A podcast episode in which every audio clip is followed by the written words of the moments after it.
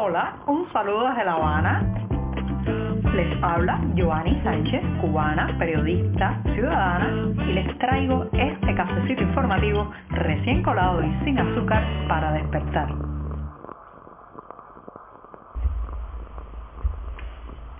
Con mi taza de café ya servida y en la mano, estoy iniciando en este programa la jornada informativa del jueves. Un día que además ha amanecido nublado, tuvimos una madrugada bien, bien movida climatológicamente hablando aquí en la capital cubana, con lluvia, granizo, fuertes vientos, tormentas locales severas. Así que voy a comenzar este 20 de abril de 2023 con un sorbito largo muy necesario para empezar el día.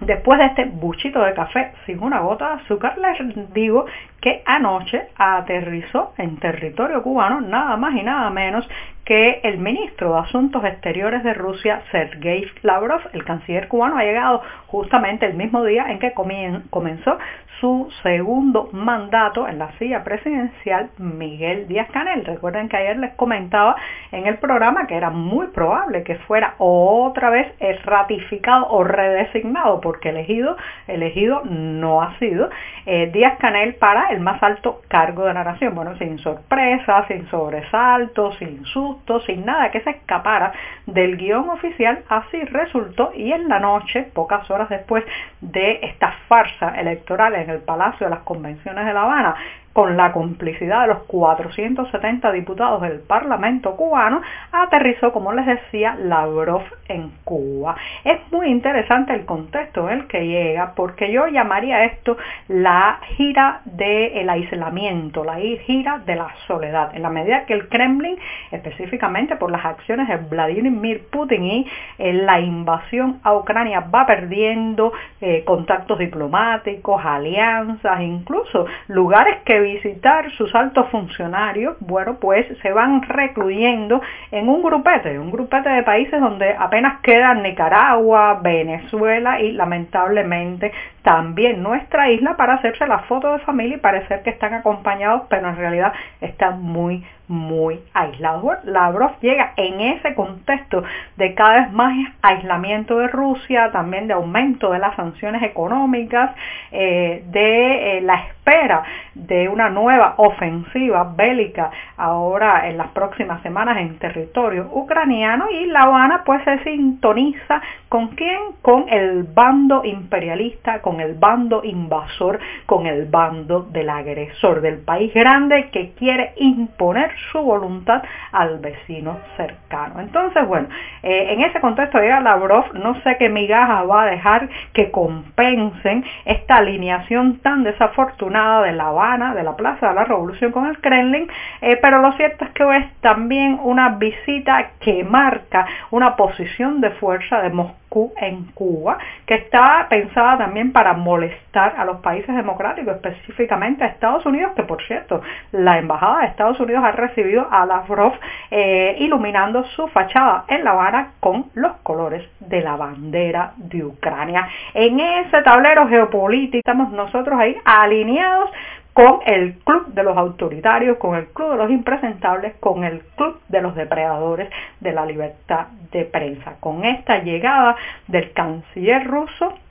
el régimen de Miguel Díaz Canel, específicamente el castrismo, porque ustedes saben que aquí Díaz Canel no decide ese tipo de posicionamiento diplomático ni a nivel de política internacional, sino que lo decide el propio Raúl Castro y su clan. Bueno, con esta visita del canciller ruso, La Habana vuelve a apostar por el bando equivocado, por el caballo equivocado y arrastra a 11 millones de personas en esa desacertada decisión. Traerá, sin lugar a dudas, repercusiones en el futuro, traerá limitaciones para todos. Nos guste o no nos guste, el régimen cubano ha decidido ponerse al lado de Vladimir Putin y todos pagaremos los platos rotos.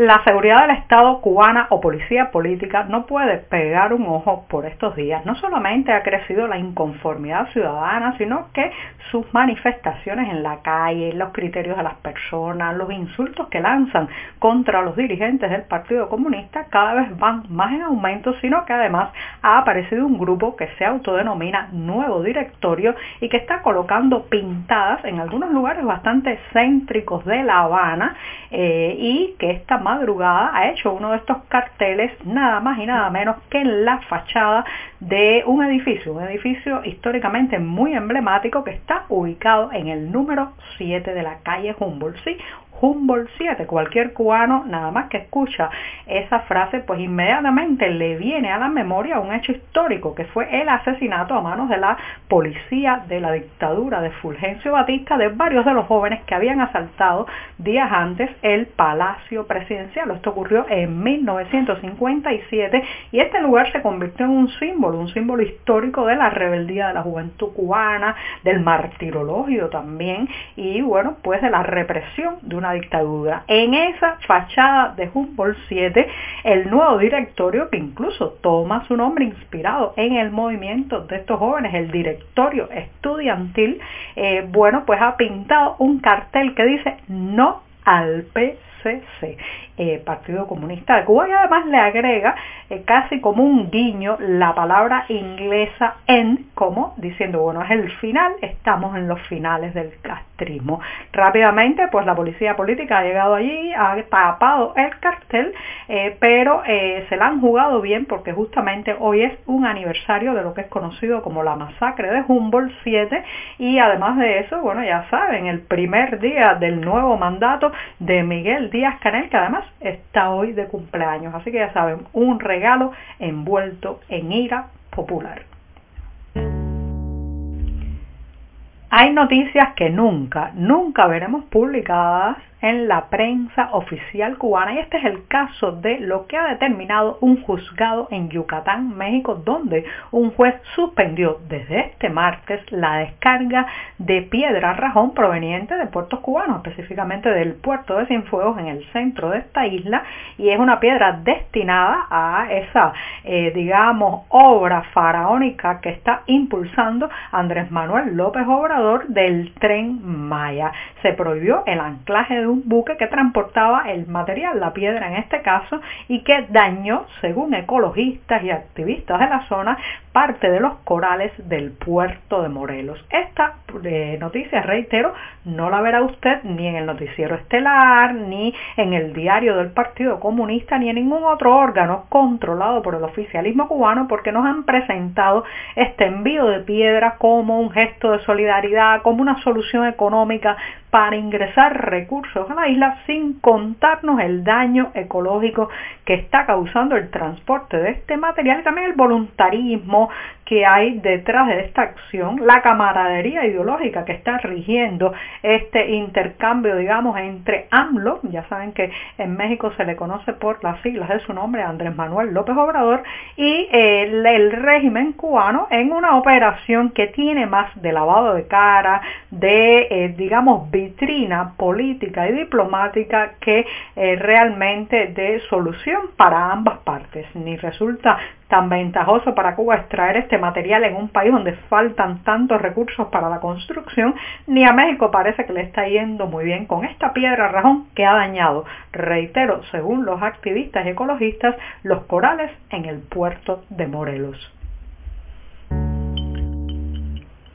Acercarse a esos pasajes ocultos, escondidos, sepultados bajo la propaganda oficial de nuestra propia historia cubana es un reto que nos queda por delante y La Noche Eterna, una nueva película dirigida por la artista Coco Fusco, intenta justamente acercarnos a esos momentos, a esos testimonios. En este caso se trata de la historia del exprisionero político, escritor cubano Néstor Díaz de Villegas se estará presentando el próximo 11 de junio en la Universidad Internacional de Florida, Estados Unidos, y se trata de un largometraje que relata la historia de Díaz de Villegas cuando estuvo detenido en la década lanzada en 1970. La proyección y los detalles de ella podrán encontrarlas, eh, encontrarlos en la cartelera del diario digital 14 y medio, pero sí que les adelanto que el escritor fue entonces condenado a 6 años de prisión cuando solo tenía 18 años por escribir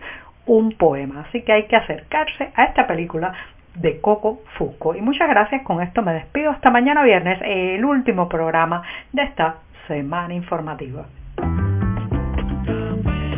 Por hoy es todo. Te espero mañana a la misma hora. Síguenos en 14medio.com. También estamos en Facebook, Twitter, Instagram y en tu WhatsApp. No olvides, claro está, compartir nuestro cafecito informativo con tus amigos.